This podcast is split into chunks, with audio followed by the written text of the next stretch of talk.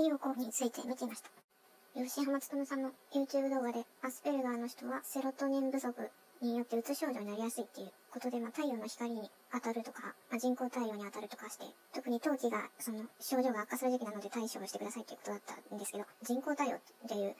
そうし、人工的な太陽を当てられる商品があるっていうので、ちょっと見てみたら、10万超えてるやつがあって、うわーってなった。まあ、昼間太陽に当たるのが無料で一番楽かなと思うんですけど、その時間に起きられるかっていう、義務、義務っぽくなると逆に寝てしまうっていう症状がありまして。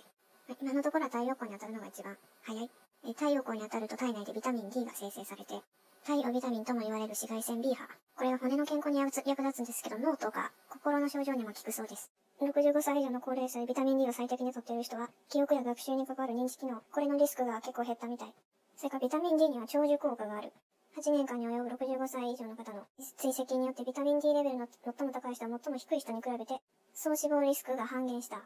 身体の様々な病気にビタミン D がとても活躍するそうです。日光によく当たっている人は乳がんの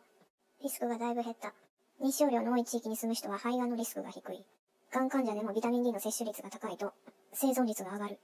ビタミン D が不足していると心血管疾患のリスクが上がる。ビタミン D レベルが低い40歳以上の男性は心筋梗塞のリスクが2倍になった。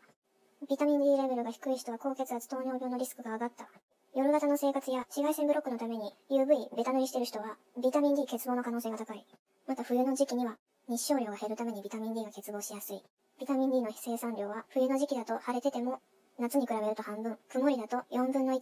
ということで様々な病気から守るために、まあ、太陽、まあ、簡単に日光浴してくださいってことかな。あとサプリとか食事で取れそうなやつもあるみたいなんで、ここに書いてあるのだと週に3日ほど、日差しが強めの時に日焼け止めは塗らないで、最低でも15分以上日光浴してください。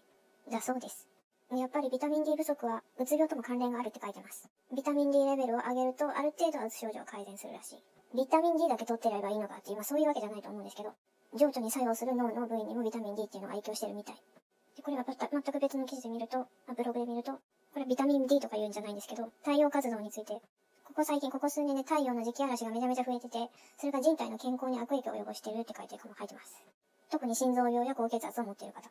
太陽活動がだんだん低下していってて、太陽からやってきてる磁力線を守ってる地球のシールドが弱まって、そうすると宇宙空間から地球に向かって宇宙船がバンバンやってきて、そしたら宇宙船と大気中の水蒸気が化学反応を起こして雲がバンバン増えて、雲がバンバン増えると今度は日射量が減っちゃって、太陽が差してこないもんだから、雪が多くなって、雨も多くなって、寒冷が、寒冷化するかもって言われてるみたい。太陽活動の変化でおかしなことになってるのは地球だけじゃなくて水星も金星も木星も土星も、天王星も海洋星も冥王星もなんかみんな、みんなおかしくなってる、仲良く。まあ、そういう事態に備えて人工証明っていうのがこれから重宝されるようなじ、うん、そういう未来もあるかもしれません。あとこれもクマムシつながりになるのかわかんないんですけど、えまあ、人体でも光合成しちゃおうっていう、え血管の中に藻類を注入して、細胞に酸素を供給できることが分かった。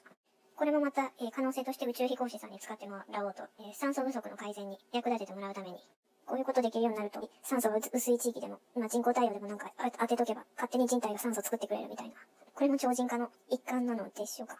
細胞レベルでの人体改造っていうのは続々と出てきそう。まとめがよくわからないけど、